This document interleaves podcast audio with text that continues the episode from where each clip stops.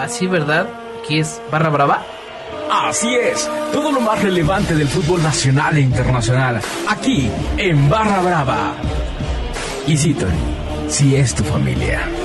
¡Ah,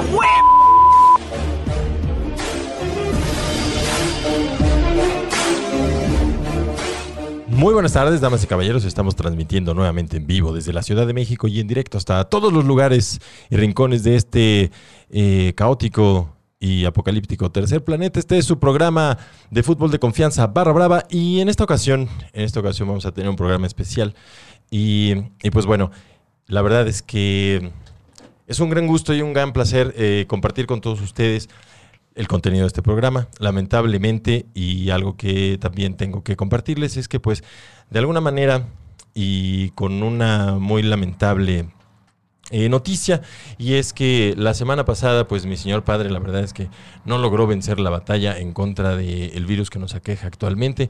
Así que es por eso que el día de hoy y con el favor de todos ustedes, de su sintonía y sobre todo de las muestras de cariño que he recibido a lo largo de estos últimos días, eh, pues estamos compartiéndoles este programa especial en honor y en la memoria de mi señor padre, el doctor Luis Bárcenas. Así que pues bueno, además de esto, tengo el gusto de saludar a un colega de mi papá, él es el doctor Pablito Cafay. ¿Cómo estás, amigo?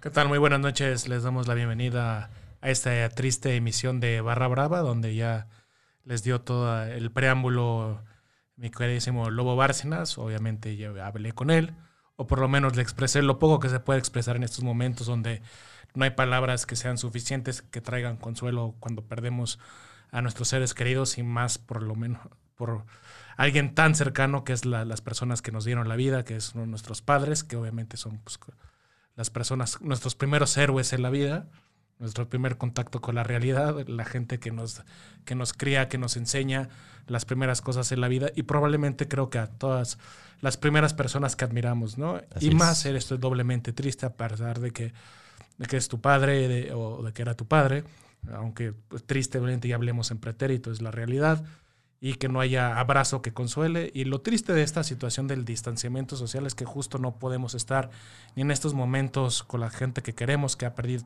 estas pérdidas, ni poder abrazar por lo menos en ese cálido abrazo silencioso que siempre damos a las personas que más nos interesan, que han tenido una pérdida de esta, de esta magnitud. Y aunado de esto, pues obviamente en lo personal, pues es perder un colega más. Este, lamentablemente, la figura del médico en México se ha devaluado mucho.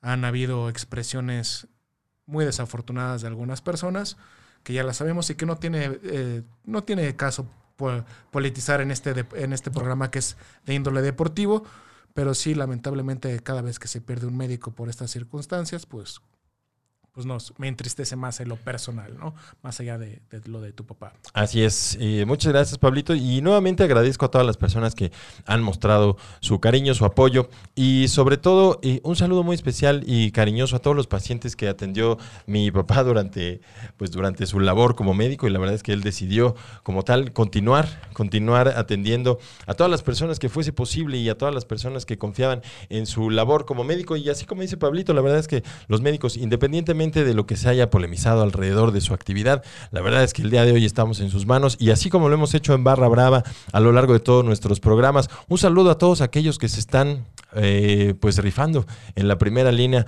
tratando de salvaguardar nuestra seguridad y nuestra salud. Así como, así como mi señor padre, como mi amado padre, que pues así fue que estuvo en la primera línea, así todos sus colegas, un saludo, un caluroso abrazo y sobre todo pues mucha fortaleza para poder pasar durante esta época difícil.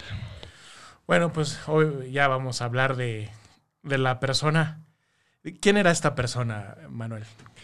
¿Quién era tu papá? Mm. Platícanos de él. Mi papá era, bueno, la verdad es que era un, un sujeto muy enigmático, siempre, siempre un un as para la escuela. La verdad es que él sí, él sí era buen alumno. Yo la verdad es que no, no tanto. Mi papá siempre fue bueno para la escuela y siempre le gustó el estudio. Era un sujeto que se la pasaba leyendo y tratando de estar informado. Y sobre todo, siempre con la habilidad de pasarla bien. Entonces todo lo disfrutaba, todo lo disfrutaba. Eso sí, eh, es un Era un personaje que todo lo que hacía minuto a minuto y cada cosa que él interactuaba contigo, conmigo, con quien fuera, lo disfrutaba muchísimo. Y precisamente así fue como él descubrió que lo que él disfrutaba más era la escuela y así encontró su vocación en donde eh, su pasión eran sus pacientes. ¿A qué se dedicaba tu papá?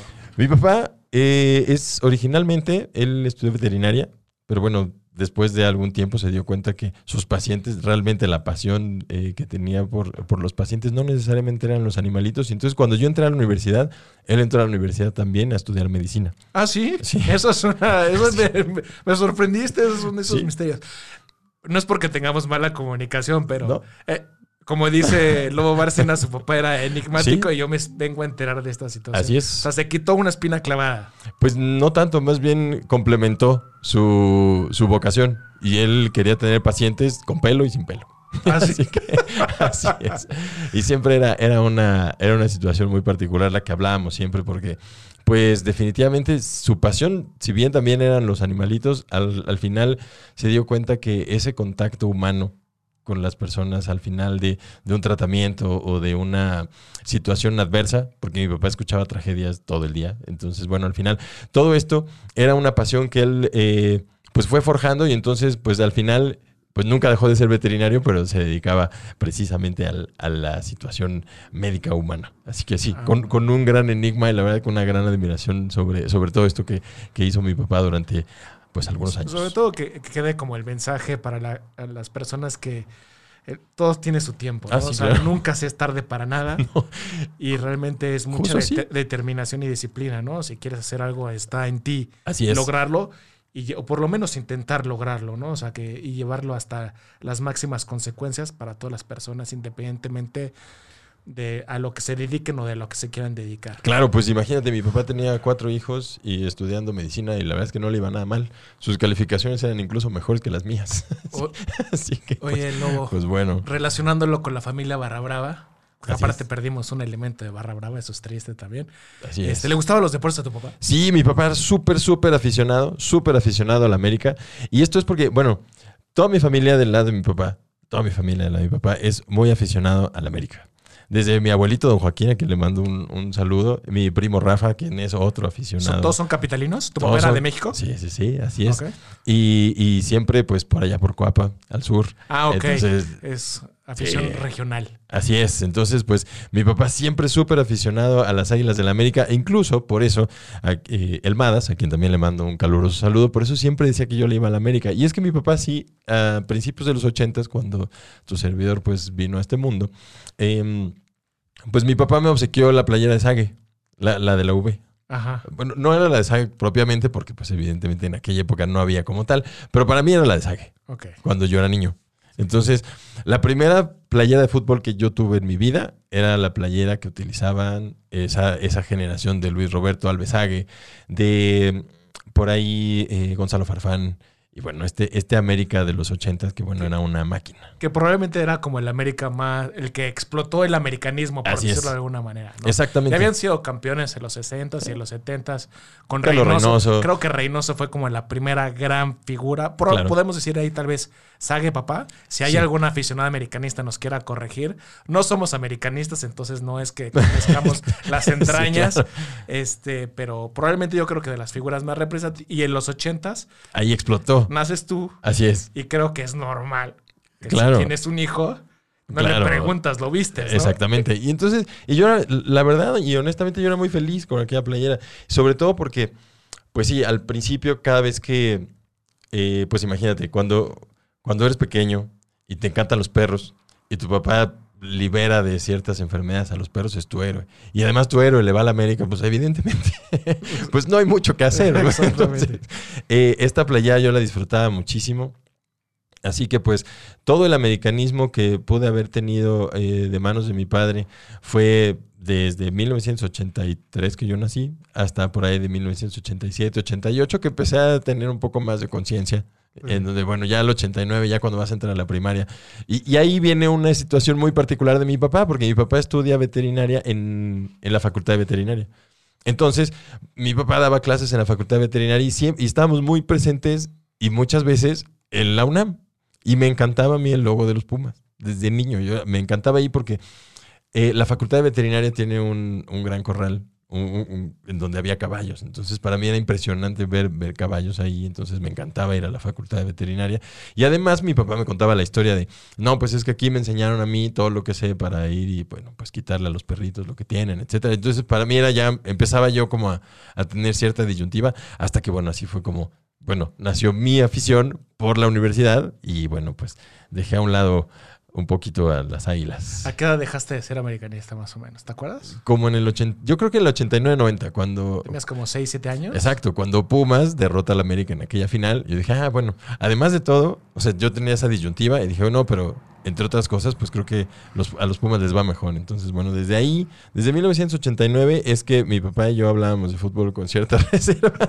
¿Ah, en serio? O sea, ni siquiera. No, me, me refiero porque yo no le discutía a mi papá, la verdad. Ajá. O sea, mi papá yo no le podía discutir eh, en, en ese sentido. Era como, bueno, está bien, pa. Y, y tratábamos de ser los dos muy objetivos y muy respetuosos del es, espacio de cada es difícil, ¿no? Exacto, claro. Sobre todo si era muy, era muy apasionado de las Sí, claro, por supuesto. O sea, sí las veía Sí. religiosamente cada fin de semana. Sí, y mi abuelito también. Y mi primo Rafa, que, que, bueno, también es otro súper aficionado. Mi hermana Gaby también es americanista. Eh, y bueno, pues así, así un poco esta historia. Y mi papá siempre me decía, ¿qué te parece? De hecho, todavía recuerdo, me dijo en algún momento, ¿cómo, te- cómo, cómo es posible que alguien deje ir a Marchesín? Sí, Marchesín hizo todo. ¿para- ¿Por qué me lo dejan ir? Mi, mi papá estaba consternadísimo por la salida de Marchesín. Eh, lamentó mucho la salida de Raúl Jiménez. Eh, por ahí también era medio detractor de Córdoba. No, ese muchacho es chiquito, está flaquito, no va a hacer nada, etcétera. Entonces, la verdad es que mi papá sí era muy O sea, aficionado. se, se mantenía al día del Sí, americanismo, claro. estaba al pendiente. Y además, pues tenía la ventaja de que su consultorio estaba muy cerca del Estadio Azteca. Entonces, Ah, muy frecuentemente. Era iba, sí. Cada vez que podía, lo, lo- lo hacía por ahí. ¿Te llevó a ti?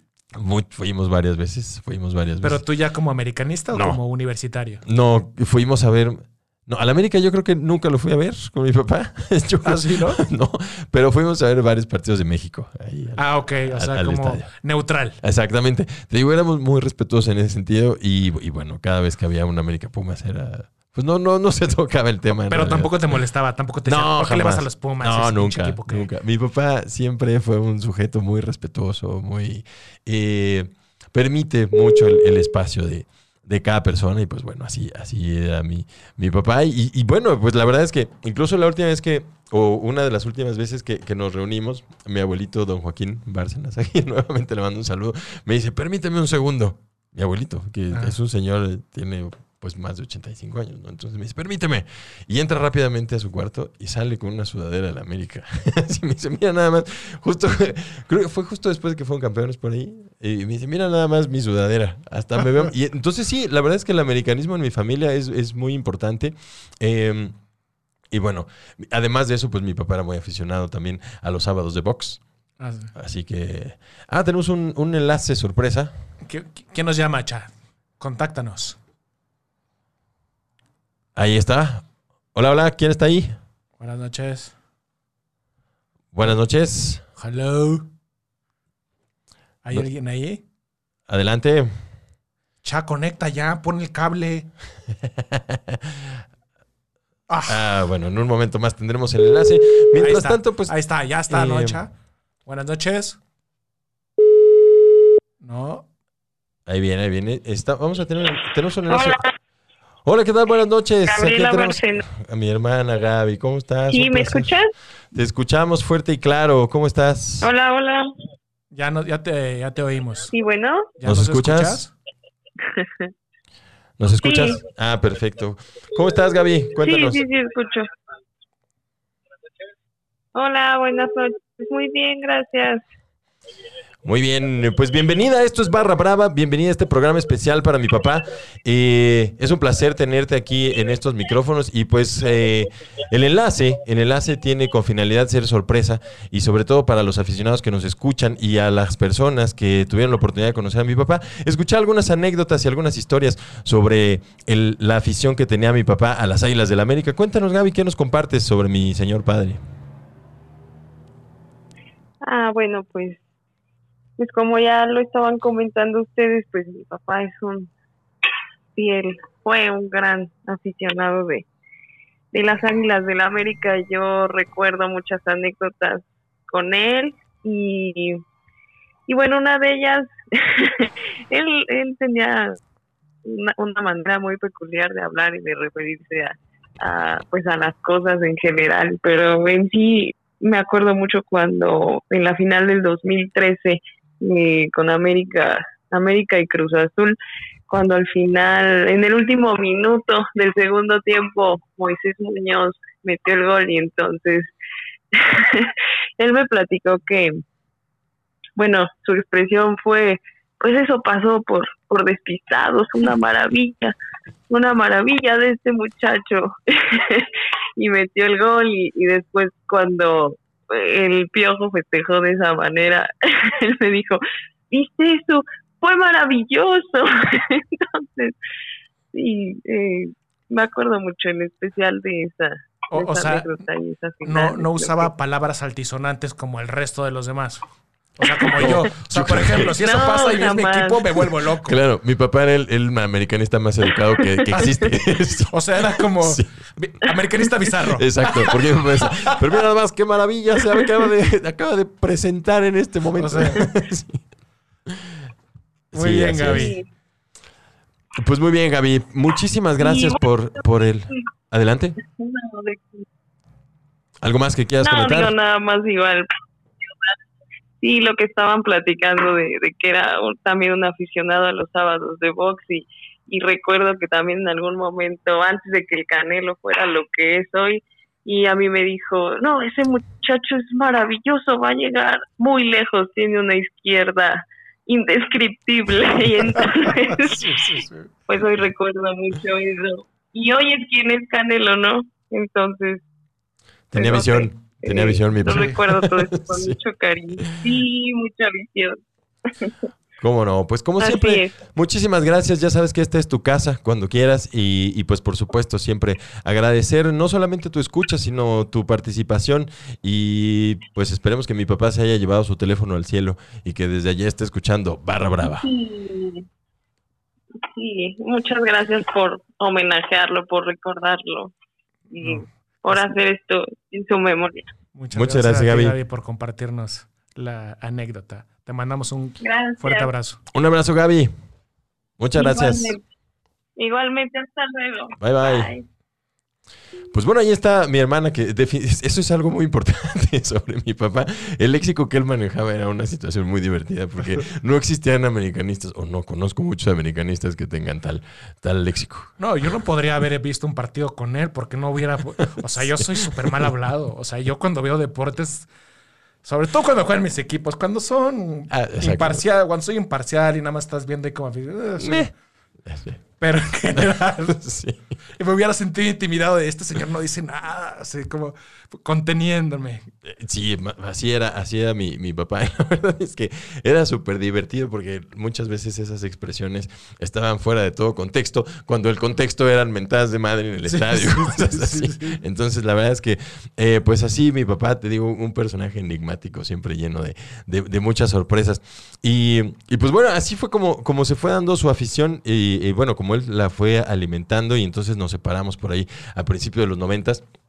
Eh, y pues así fue. Él continuó eh, siendo americanista y yo Tu- me... Tuvieron ahí un punto, una disyuntiva. Sí, pero, pero siempre teníamos puntos de vista muy, muy parecidos. La verdad es que, nuevamente, el, el- el respeto que teníamos en cuanto a nuestros equipos era, era así. Mi papá siempre me decía, es que cómo es posible que los Pumas sigan teniendo al Tuca Ferretti. No puede ser que tenga ahí más de 15 años y siga exactamente a lo mismo y tal y tal. Y de la misma manera, pues siempre mi opinión sobre, sobre las Águilas, eh, pues era tratar de ser mucho más objetivo con él. Y con todos los demás americanistas, pues no tanto, la verdad. Sí, no, tenía tanta empatía con los demás eh, eh, aficionados águilas. Así es. Pues muy bien. Pues entonces, ¿alguna otra anécdota que recuerdes de tu papá siendo aficionado del América? No, bueno, miles. Mi papá, la verdad es que, eh, pues te digo, iba, iba al estadio siempre con, con mucho, con mucho cariño. Muchas veces, eh, pues tuve la oportunidad de asistir por ahí con, con mi abuelito, con, con mi primo Rafa, sobre todo, en donde ellos también, eh, pues el América es la vida de, de la familia, en realidad. O sea, el, el sábado hay que ver al América y después el box. Y así, Ah, sí, como- sí, claro. Esa- O sea, como que no me prepare nada. Exactamente. Y, y además, bueno, siempre todo el, todo el asunto de. eh, pues bueno, estar siempre reunidos en familia, sobre todo, y que esa es otra, otra anécdota importante, en donde pues la familia reunida siempre tratando de eh, pues tener un punto, un punto común, en este caso el deporte, y la verdad es que en las Águilas del la América así fue como, como mi papá pues lo vivía. Oye, ¿quién era el jugador favorito de tu papá? Híjole, ¿De, pues, de quién era que, del que mejor se expresaba? últimamente Marchesín. Sí, Marchesín era. Y bueno, evidentemente Guido Rodríguez. Ajá. Y, y an- y antes, así como de eh, un poquito No, más. bueno, había miles. Por ejemplo, Saga, Hermosillo. eh, platicaba mil cosas sobre Carlos Reynoso. Y es que mi papá además tenía una. eh, bueno, él tenía, tenía su propio equipo en algún momento. y Entonces, bueno, él trataba de armarlo y así. Y él trataba siempre de. Pues de jugar precisamente como, como por ahí entre Carlos Reynoso, Pata Bendita y, bueno, todos estos legendarios. Lógicamente, Sague, Antonio Carlos Santos, por supuesto, siempre eh, era un, referente. Cicinho por ahí en algún momento. Martelotto, Bartichotto, eh, bueno, pues ya te imaginarás. Sobre todo, eh, bueno, eh, eh, Alfredo Tena también era, era de su agrado. Y te digo, últimamente, Guillermo Ochoa, por supuesto, desde que lo vio, sí, el día que debutó, mi papá dijo, ese muchacho, ese muchacho tiene unas características ¿Es un fuera de serie? indescriptibles. Así. bueno, en gusto se rompe el género. Eh, Obviamente, Sí, sí, sí, sí, sí. es como los papás, ¿no? Si son tus hijos, los ves como más, más bonitos, ¿no? Que, el, que el vecino, ¿no? Este, no, ya, ya hemos hablado profundamente de la trayectoria de Guillermo Ochoa este, y de muchos jugadores americanistas. Efectivamente, a mí Marchesín y Guido Rodríguez me parecen excelentes jugadores. El- la figura de Raúl Jiménez se me hace, creo que el máximo exponente del fútbol nacional ahorita Sí. es Raúl Jiménez. Eh, por ahí me gusta Córdoba, a diferencia de tu papá, yo sí le veo material. Y entonces ahí sí se rompen, eh, eh, Sí, se, sí, se claro. rompen eh, los géneros, pero pues es interesante eso. De Cuauhtémoc Blanco decía, Ah, le encantaba, por supuesto. Y de hecho, eh, mi hermano Luis, en algún momento lo llevaron a jugar a la América, pero mi hermano Luis no, no es muy aficionado al fútbol. Entonces se, ap- se aproxima a Cuauhtémoc Blanco y le dice, oye niño, pues vente a jugar. Y tal. "Oh, ¿Tú quién eres? No sé qué. ¡Ay, Sí. de puta! Y así yo creo que todos así como que Sí, exacto. haciendo, Sí, no? de verdad, de verdad. Porque mi papá tan aficionado, pues... eh, Yo creo que hasta Cuauhtémoc se debió haber reído. Sí, seguro. Y este es más. Sí. porque me echa bronca este muchacho. Sí, de- te digo, muchas, muchas anécdotas eh, en relación a las águilas del América. La verdad es que, eh, pues siempre, mi papá siempre tenía un comentario sobre la América. Siempre. Eso sí, siempre, siempre, siempre, siempre, siempre. Así Pues es, muy Pablo. bien.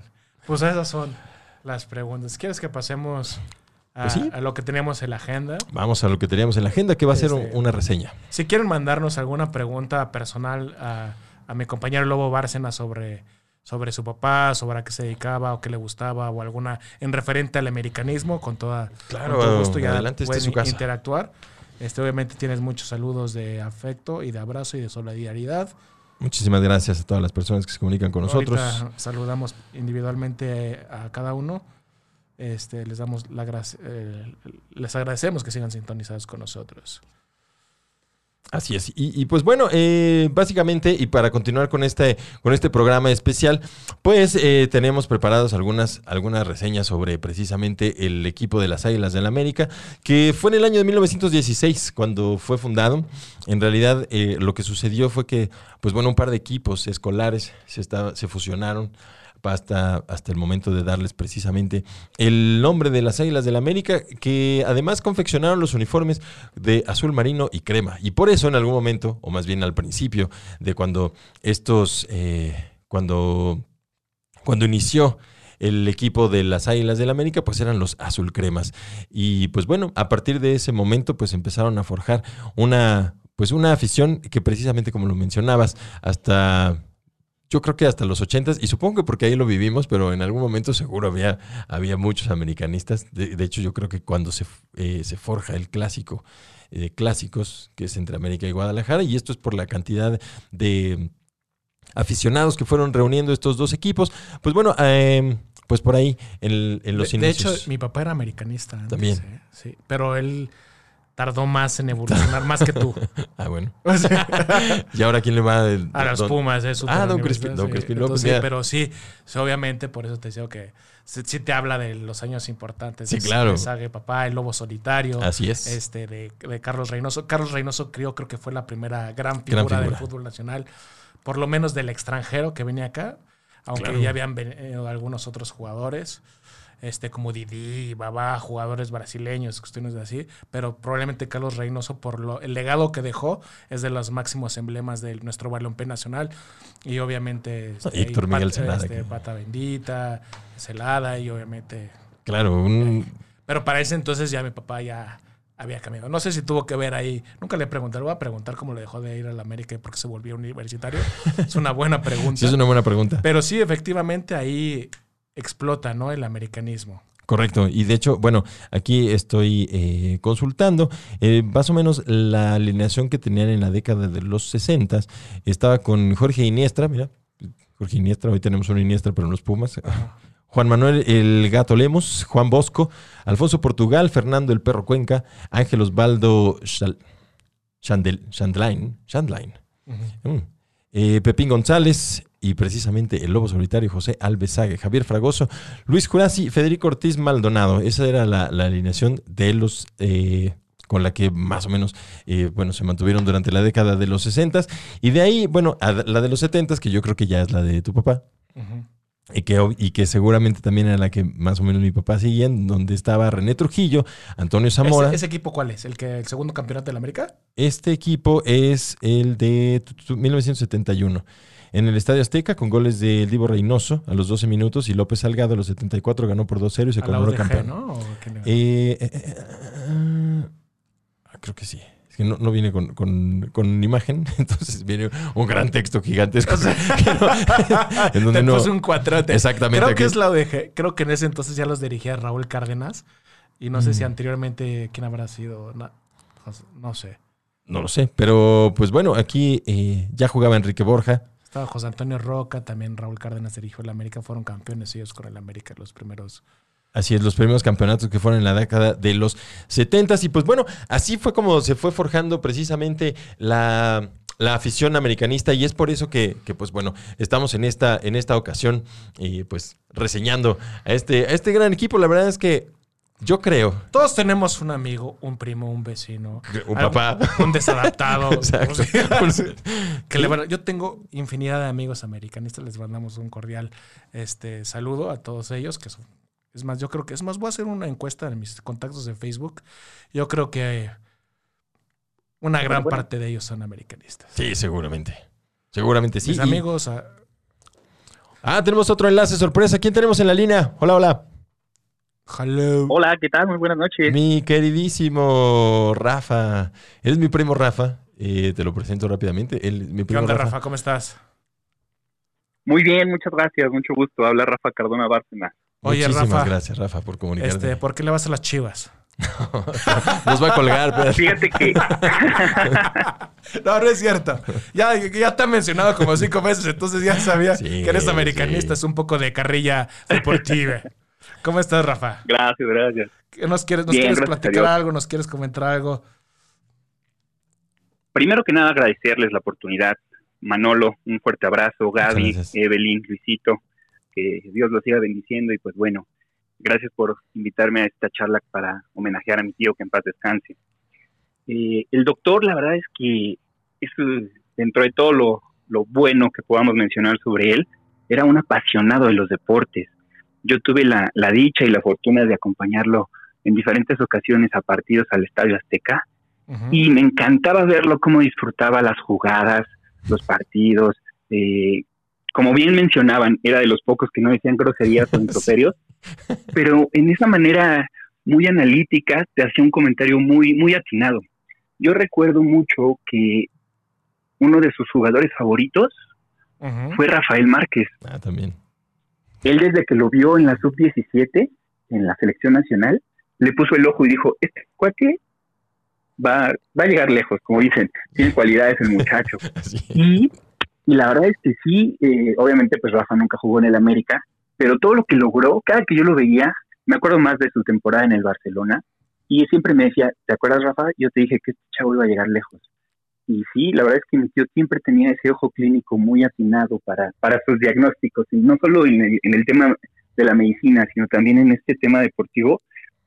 Como mencionaban también, en el box, él sabía a quién apostarle. Nunca lo hizo, nunca apostó, Sí. pero él siempre decía quién podía ser el ganador en alguna pelea. Y también quiero compartirles una anécdota. Mi hermano y yo vivimos mucho tiempo en, la- en casa de mis abuelitos y en casa de mis abuelitos justo en el jardín era donde él tenía su primer consultorio. Y mi tío tenía un balón del Mundial de 1990, de Italia 90. Mi tío, El etrusco. pues, obviamente lo, lo- el etrusco, precisamente, el etrusco. Y de hecho él tenía una edición de gamuza, era un etrusco de verdad de colección. Y mi hermano y yo siempre le decíamos, préstanoslo, préstanoslo. Obviamente, pues era un artículo de super colección. Ajá. Y como estarle rogando unos dos, tres años, nos dijo, órale va, se los voy a regalar. Y no saben lo felices que fuimos mi hermano y yo. Ese balón nos duró más de cinco años, jugamos con él. Era nuestro balón favorito. Hasta que desafortunadamente una vez que estábamos jugando en Querétaro con él, un coche lo atropelló y pues el balón se ponchó. Y ahí quedó. Pero ya, con Pero- sus- ya, pero ya, había- ya lo habían disfrutado, ya tenía sus historias ese balón. No, ya lo habíamos desquitado. Incluso mi tío jugó con nosotros muchas veces con ese balón. Entonces, la verdad es que sí, mi tío siempre, él y los deportes, fue, fue muy especial. De hecho, el último recuerdo que tengo con él fue también apenas en la semifinal en diciembre de 2019 de poder haber ido al Estadio Azteca. Y él estaba feliz, feliz. Fue una remontada de una derrota que traíamos de visita. Y aquí en el Estadio Azteca ganamos. contra Y no, Morelia, bueno, ¿no? mi tío, exactamente. Sí. Pues que Bueno, padre, vamos a Álvarez. pasar a la siguiente anécdota, ¿eh? O sea, no pasa nada. Es por preguntarle a la chiva. sí, la, la venganza, la venganza. ya ves, el que se lleva se aguanta. Así es. No, Rafa, de verdad que es, es siempre un placer. Esta es tu casa. Eh, por supuesto, es una plataforma para poder hacerle un breve homenaje a mi amado padre, que pues lamentablemente, de acuerdo con estas circunstancias, pues es imposible reunir en este momento a las personas que queremos, a las personas que, que lo quieren. Y pues bueno, eh, hacemos todo lo posible para poderle enviar un mensaje hasta cualquier plano en donde en este momento se encuentre, en donde seguramente lleva su teléfono y que esté escuchando Barra Brava. De verdad, Rafa, no sabes cómo te agradezco el contacto, por supuesto, y nuevamente esta es tu casa y tienes algún comentario adicional. Pues nada, agradecerles nuevamente. Un abrazo de gol, mi hermano, y que Dios nos diga bendición a todos. Muchísimas gracias, Rafa. Gracias, un abrazo. Un abrazo de regreso. Chao. Bye bye. Pues bueno, ahí está. Y es que sí es cierto, ahora que lo menciona Rafa, fíjate que mi papá hacía una cosa muy divertida con sus playeras de fútbol. y, un día- y él sí, era muy fan de Rafa Márquez. Ajá. Entonces, tenía un jersey de Argentina al cual le puso el 4 y le puso Márquez. Ah, y así, así, así era él, así era él. Él era así. Él era de- me gustó el jersey, me gusta Rafa Márquez.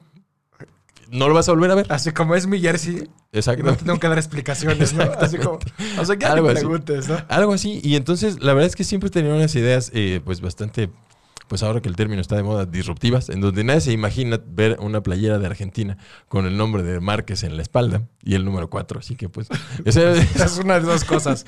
así es, así era mi papá. Y, y, pues bueno, así es como, como lo disfrutamos en su momento. Pero justamente ese tipo de rarezas de las personas creo que son las que distingues con las que más te quedas, ¿no? Claro. O sea, como que eh, el- lo que es diferente uno, ¿no? Lo que rompe como de lo convencional. Lo es que no se te hubiera ocurrido. lo que no te.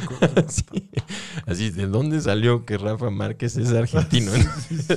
pues bueno, así es. Y bueno, hablando de Argentina, pues aprovechamos para enviar un saludo al profesor Magallanes, Sí, ya que, no ha, que ha estado enviándonos saludos. Un No es argentino, es uruguayo. El que es uruguayo, pero, Pero es sudamericano, ¿no? así es. Es nuestro amigo del sur del continente. Por supuesto, un abrazo al profesor Magallanes. Eh, y pues bueno, así es como llegamos entonces a la década de los 80, en donde estoy revisando aquí la, una de las alineaciones, en donde estaba Héctor Miguel Celada, Mario Trejo, Alfredo Tena, Armando Manso, Vinicio Bravo, Cristóbal Ortega, Alejandro Domínguez, Juan Antonio El Cabezón Luna, Eduardo Vacas, que ahora es colega nuestro y, y da sus comentarios por ahí en cierto canal de televisión. Por supuesto, Daniel Al- Alberto Daniel Brailovsky y Carlos Hermosillo. Equipazo. Equipazo. ¿Cuál, cuál quieres de esos son de esos equipos. Por ejemplo, ¿esto qué año fue? ¿Tienes ahí la Esto fecha? es de tu, tu, tu, tu, tu, tu, 85. 85. O sea, yo en el 85 tenía cuatro años, tú tenías dos. Dos. Y son. Y te puedo decir que de todos esos jugadores, todos hemos escuchado alguna vez. Ah, por supuesto. O sea, yo no los vi jugar. Bueno, algunos sí. Sí, sí, viste jugar a ese Hermosillo, equipo viste no lo vi jugar- o no lo No. recuerdo, por lo menos no lo recuerdo. Pero es, son jugadores tan emblemáticos que todos de alguna manera o están en la televisión ahorita, o de repente los mencionan, o de repente hacen comentarios, o los entrevistan en los programas deportivos. O sea, todos eran figuras, ¿no? Claro. Y ahí es donde explota el americanismo, porque también el americanismo está de la mano de lo controversial. Claro. Y justamente los ochentas fue cuando hubo cosas todo, raras. De todo, de todo. La caída No vamos del a decir sistema. trampas, pero No, hubo cosas- raras. había cosas raras. Y parte del americanismo es comulgar con, con, con este, La polémica. Con la polémica, es la justamente. Sí, y eso es porque, bueno, tienen tantos aficionados y hay eh, tantos detractores que, bueno, ahí empezaron a ganar detractores precisamente por estas situaciones que podríamos decir que son raras. Eh, y bueno, pues eh, tenemos, te- tenemos otro enlace. Escuché, escuché ahí un, ¿Tenemos el acecha? escuché tus brillos, cha, tu, tu maquillaje. Hola, hola Pablito Manu, ¿cómo están? ¿Cómo estamos, Ale? Buenas tardes. Ándale. Bueno, todo bien, muchas gracias. Excelente, Es que- como siempre un Qué placer. gran programa se están aventando, eh, qué bárbaro. No, muchas gracias, Ale, pues te extrañamos. El programa lo ha hecho todo el papá de, Así es, mi papá, sí. de Lobito Bárcenas, Sí. el lobo mayor. Sí, no, y la verdad es que las anécdotas que se han aventado están súper padres. Lo de lo de Márquez a mí me tiene súper impresionada. Es mi playera y que yo hago lo que quiero. Exactamente. Está súper padre. Así es. Sí, y lo del balón de tu primo también, porque qué bárbaro. Yo creo que eh, el cariño que le tenía a tus primos era muchísimo, porque para ceder un balón desde ese... Un etrusco De no gamosa. era sí, no, la verdad es que no, mi papá siempre es un tipo muy bondadoso y, y con mucho cariño hacia, hacia mis primos Josué y Rafa, a quien nuevamente les envío un caluroso saludo. Pues muy bien, Manu. Pues Pablito, Manu, les tengo la, la trivialidad de hoy, que también es especial, es de, es de la América, entonces ustedes me dicen si ya están listos. ¿Cómo empezamos. listos? Adelante. Muy bien. Por ahí, Manu, por, por lo que escuchaba que decías de, de la historia de la América, yo creo que esta primera pregunta te la vas a saber, te la has de haber encontrado por ahí en el buen Google, pero bueno, ahí les va. ¿Por qué el Club América se llama así? ¿Tú te la sabes? ¿No fue fundado un 12 de octubre? Fue exactamente, fue fundado un 12 de octubre y, y bueno, precisamente los dos equipos que estaban, que se fusionaron en ese momento, eh, que eran el de una secundaria y, y- y por ahí un deportivo, eh, se fundan el 12 de octubre, entonces alguien dijo, oye, pues si es 12 de octubre, pues ¿por qué no le ponemos América? Y efectivamente así es como nace eh, en 1916 eh, el equipo de el América. Lo que sí no sé es cuándo fueron las Águilas. No, no sé. Ah, bien. Ah, Esa sí. es la siguiente pregunta, No. Manu. Así que, No, pues ya me acabo de balconear. Sí. Me acabo de balconear que no me sé la respuesta. Muy mal. Sí, bueno, mira, les va antes de pasar a la siguiente pregunta. El América, justamente como dice, se llama América porque fue fundado un 12 de octubre de 1916. Sin embargo, no siempre se llamó América. Hubo un tiempo donde se llamaba de otra manera. ¿Saben cómo se llamaba? No. Que es justo, eh, se llamaba el equipo Unión y es justo por lo que mencionamos, Manu, por cuando se fusionaron los equipos de varias escuelas y de varios lugares, dijeron, bueno, pues ya no va a ser el América, va a ser el Unión, y se llamó creo que unos dos años Unión y ya después retomó el nombre de América. Ah, mira, Y- esa está buena. Así es. Y bueno, como, como bien dice Manu, la siguiente pregunta es, ¿en qué año se definió que el águila sería el símbolo del equipo?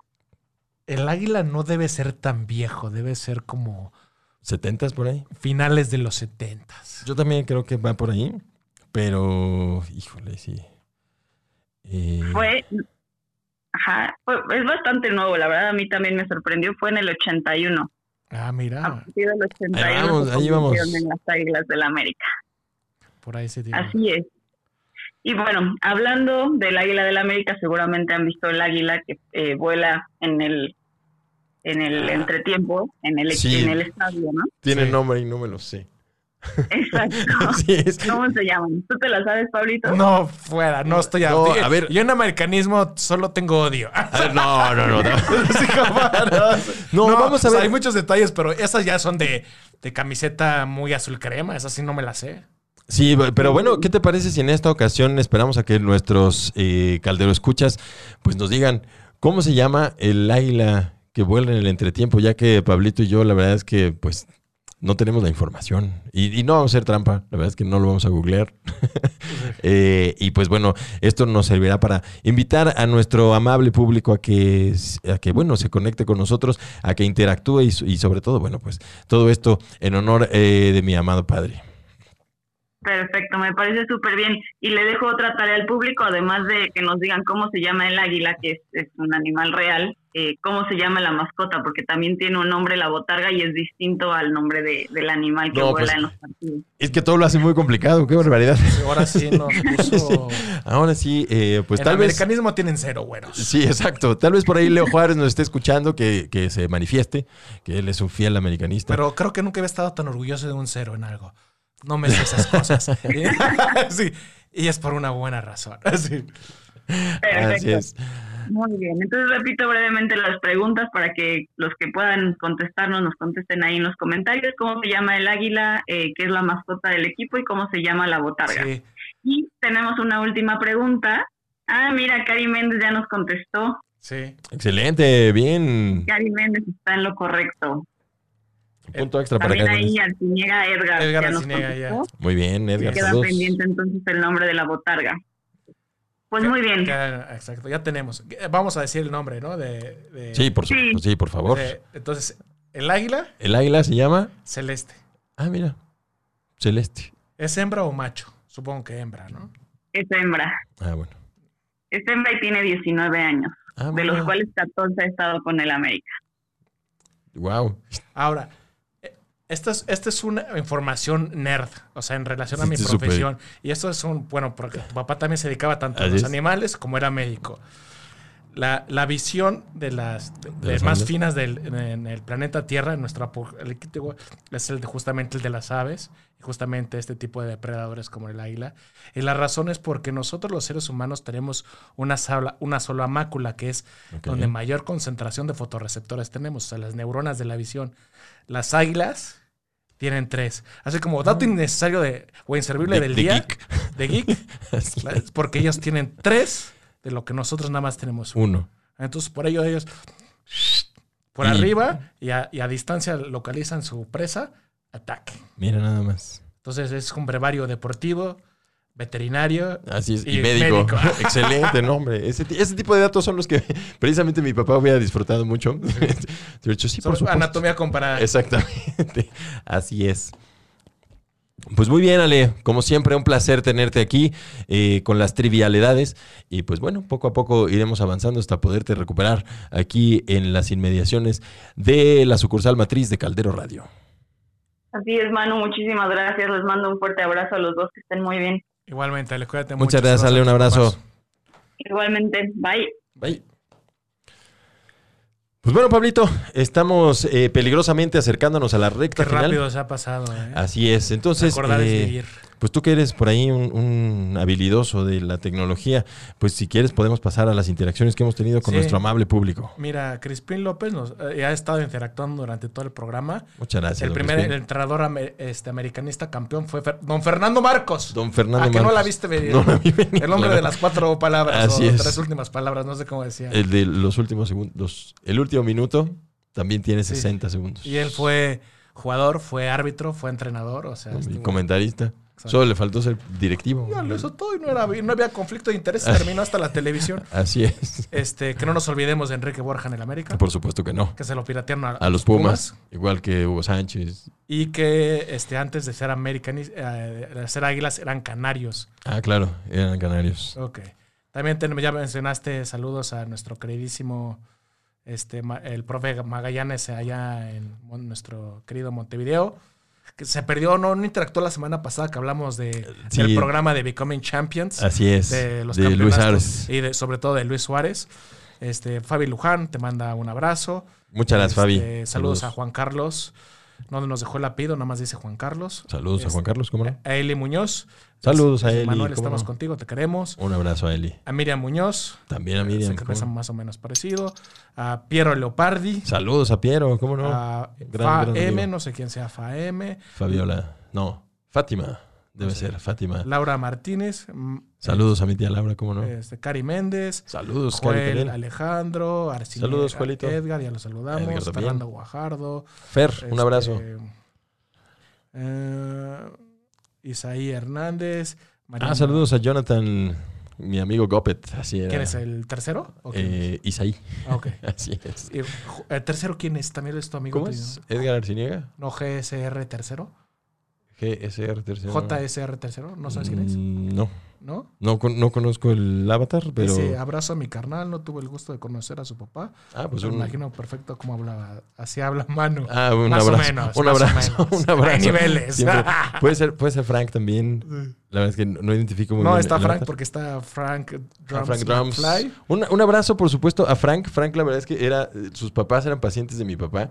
Y Frank toca, Frank es músico. eh, y pues a quien le mando un, un fuerte abrazo. Frank siempre estuvo ahí muy cerca de, de mi papá, sobre todo porque, bueno, sus papás eh, acudían con frecuencia al consultorio. Saludos a la familia Ortiz Robledo también, que a través de Frank me hizo llegar eh, un, un saludo muy cariñoso. La verdad es que lo agradezco muchísimo. Y por supuesto, a todos los pacientes de mi papá que nos estén escuchando y que nos vayan a escuchar en el futuro en la versión de podcast, un caluroso saludo, un fuerte abrazo y por supuesto el agradecimiento por haberle dado a mi papá la dicha y sobre todo la, la oportunidad de atenderlos. Sí. Leonardo, nuestro queridísimo amigo Leonardo. Ah, Leo Juárez. Leo. Juárez, que es americanista. Súper Marisela Muñoz, americanista. Manuel, te queremos. Muchas gracias Pancho a mi y suegra, yo, atentamente Ari. Y arriba las chivas. Ah, es que mi cuñada le va a las chivas así. Así es. Así Y, es. Este, a Rose Zavala también le mandamos un saludo. A Daniel de la Torre. eh, no sé si mi, mi queridísimo teniente coronel Daniel de la Torre, que le mandamos un saludo a todos los médicos, a todos los médicos que están en servicio.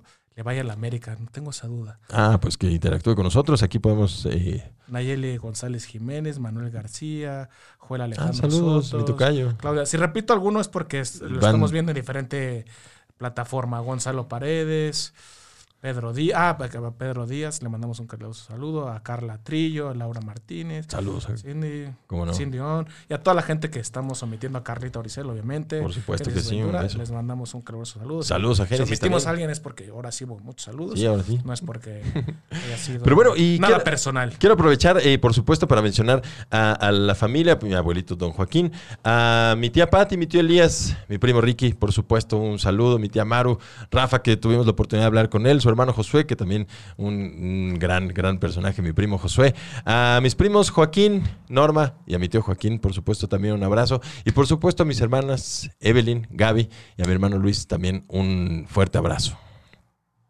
Muy bien. Entonces, Pablito, ¿Qué más? ¿qué más? ¿Qué más del América? Dispara. Dispara. Pues bueno, la verdad es que. eh, Oye, hay varios campeonatos ahí donde tus Pumas fueron las víctimas. ¿eh? Así es. Por lo menos creo que en dos. sí. En uno muy controversial, en El el, del tercer, tercer partido. partido, donde creo que el, El hubo- empate, empate y empate. Y dije, bueno, vamos a echarnos un tercero en cancha neutral. Pero aparte eh, precedido de hubo un accidente en lo del famoso túnel 29. ¿te Así es, en donde un portazo ahí terrible que.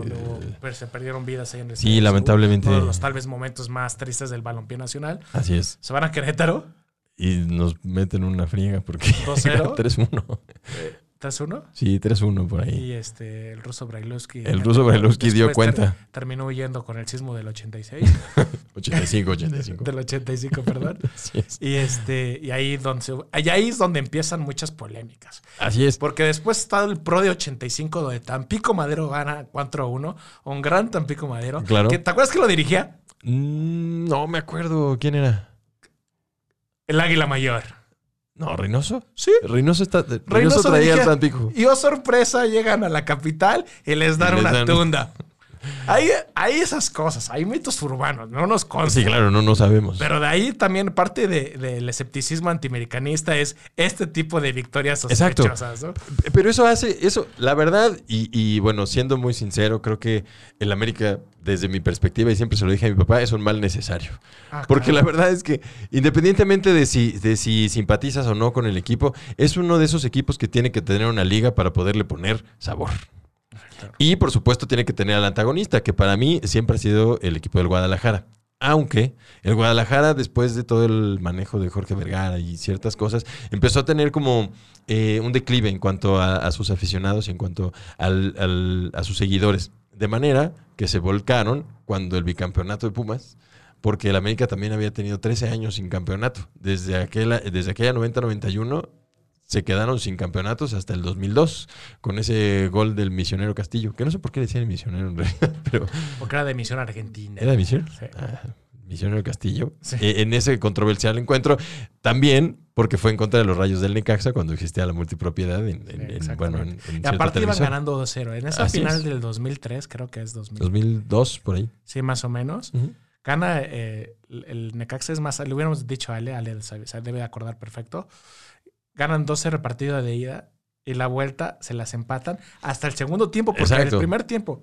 Hay algunos mitos que dicen que Azcárraga bajó y dijo, Ya, hasta aquí. yo soy el patrón, ya se divirtieron, Órale. pero el papá grande, o sea, mi hijo consentido tiene que brillar, ¿no? Ese- esos son algunos mitos también urbanos. O sea, Nunca vamos a saber. nunca lo vas a hacer. Pero, está, pero es el tipo de cosas que le ponen sabor a, a la liga y por supuesto siempre existía esa, esa discusión entre sí, que no, que sí, que acá y tal. Entonces que bueno, mi papá por ejemplo era uno de aquellos que decía, bueno, como sea, el campeón fue el América. Así, Así, claro. así, Pero me importa, una estrellita como más quieran. al pecho. Bueno, y, y la gente que me conoce muy bien, ya lo comenté la primera vez que estuve en Barra Brava de por qué yo le voy Al Morelia. Morelia, es justamente por, por un partido que pierden contra, contra, Contra la el América, América. en unas semifinales del 87-88, si no mal recuerdo, 87 o 88-89, no me acuerdo. Eso entre esas dos temporadas, donde también empatan, se van a tiempo extra y Morelia empata en, en el tiempo extra. Entonces, por, 88. por gol de por gol de visitante en teoría debió haber pasado Morelia. Se van a los vestidores y los regresan una hora después. Sí, eso sucedió en México. Sí los fueron a sacar, ya estaban bañándose. Hay quienes dicen que la Tota Carvajal ya sabía que esto ya se había acordado. Pero así como nos quejamos de los, de los cambios de reglas raros de la Sudamericana, Claro. donde al América después la pagaron, que la Copa Sudamericana donde hicieron chanchulle un- en la Así misma es. semana del torneo, el América hizo lo mismo con el Morelia en ese entonces. Entonces, el La karma pagó, la pagó. No, yo le voy, para que vean qué tan importante es, por ejemplo, el, el América. Claro. O sea, aparte de que yo le voy al Morelia, que soy una cosa muy rara, es justamente por, justamente porque ese equipo hace trampa y ese es el underdog. Le hicieron trampa al equipo de la, del interior de la República que tiene tres aficionados en la capital. Yo le voy ahora a ese equipo. Hasta la muerte. Así es. Y pues bueno, gracias a las Águilas del América. No, por eso, el América es Sí, un te- mal necesario. Así es, tiene que estar. Y, y, pues bueno, a partir de, de ese bicampeonato de Pumas y de, bueno, de tener ahora una rivalidad un poco más cercana contra el equipo universitario, pues bueno, el América es un equipo que sigue estando en el radar para su servivar. Sí, y seguirán. Así es. ¿Cómo ves, Pablito, entonces? Pues, pues un, un programa muy agridulce, por decirlo, creo que es la palabra correcta. Sí. Porque pues, nos acordamos y tú- sobre todo tú te acuerdas de tu papá y te, y te cambia obviamente el talante y obviamente y de repente regresamos a la realidad de que ya no está nuestra vida terrenal, pero probablemente cada vez que veas un partido del América, Claro. aunque no le vayas, te va lo primero Sí, por que vas a supuesto. es inevitable, ¿no? Mi papá era americanista y seguirá siendo No, y, americanista. Y además, Sigue siendo americanista. con una pasión desbordada, como él decía. Así es. Así es, pues muy bien. Así es como llegamos lamentablemente al final de nuestra emisión de el día de hoy, 11 de mayo de 2020. Un programa especial en memoria de mi amado padre. Y por supuesto, sin, no sin antes agradecer a la familia Castañeda, don Carlos Castañeda, que es mi suegro, un, fuerte abrazo, un caluroso saludo. Eh, también a toda la familia Muñoz, que también con sus muestras de cariño, eh, pues la verdad es que les agradezco muchísimo. También, por supuesto, a todos mis colaboradores de trabajo. eh, por supuesto, por ahí está Piero Lepardi, evidentemente, Ale también. Todo el equipo, todo el equipo que conformamos en, en esa oficina que al día de hoy la tenemos virtualmente. Pues un fuerte abrazo, un caluroso saludo y, por supuesto, el agradecimiento sincero eh, por las muestras de cariño. La familia, a la familia Ochoa también, un fuerte abrazo. A mi señora madre también, que es asidua escucha. La familia Martínez Mata, por supuesto, también les agradezco muchísimo todas sus muestras de cariño. La familia Bárcenas, por supuesto, también eh, un abrazo nuevamente. Eh, pues bueno, por supuesto a Crispín López, que siempre es muy activo y que nos escucha y participa nuevamente en Barra Brava. A Carla Oricel, por supuesto, si no me van a dejar afuera. Así que, No, yo quiero dedicar este, obviamente, sobre todo a tu papá y, y mandarte, obviamente, re- reiterarte el, el, pues, el- el abrazo de solidaridad y triste abrazo, pero sobre todo dedicar este programa a todos los médicos, Por supuesto. a todo el personal de la salud, incluyendo el personal administrativo, de enfermería, camilleros, toda la gente que, que, eh, que es eh, pieza indispensable en nuestra vida diaria. y que son mis colegas además, porque parece que no, pero hasta que no tienes a alguien cercano, No lo ves. no lo ves la realidad de las cosas. Entonces les pedimos a todo el auditorio que, que tengan mucho cuidado, que cuiden a sus familiares, este, que usen cubrebocas, el gel antibacterial, todo lo que ya ha sabido y comentado en la sana distancia y que traten de evitar salir. Estos, este momento no ha sido nada fácil para ninguno de nosotros y esperemos que se resuelva lo antes posible, pero por el momento tendremos que estar a la expectativa y cuidándonos y, y cuidando a, a los que nos rodean. ¿no? Así es. Entonces, pues, como siempre, un fuerte abrazo al personal médico que está en la primera línea rifándose. De verdad que un abrazo, mucha fuerza y, por supuesto, todo nuestro apoyo a todo el personal médico que ahí se encuentra. Así que pues, sin más, por el momento, pues así fue este Barra Brava edición especial en memoria del doctor Luis Bárcenas. Muchísimas gracias por habernos sintonizado. Por supuesto, ahí está nuestra página, arroba barra brava por caldero, el porba con X. Y pues bueno, nuestras cuentas, arroba manubar 8A. Arroba la Pablo Cavalli. Ahí estamos, ahí estamos despachando 24-7. Por supuesto, muchísimas gracias. Gracias al chat que nos hizo favor de operar esta nave para poder llevar hasta ustedes este programa. Eh, y pues bueno, aquí nos estaremos viendo eh, pues el próximo lunes. Y pues, Pablito, muchísimas gracias. Gracias a todos. Un abrazo. Pa. Hasta luego.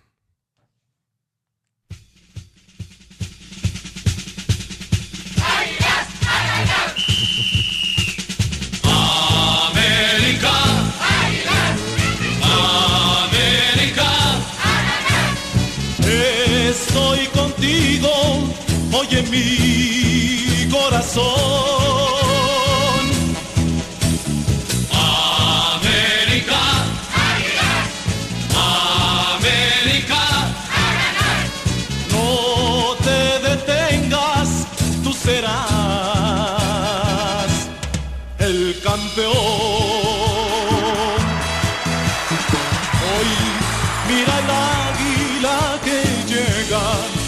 Majestuosa y audaz.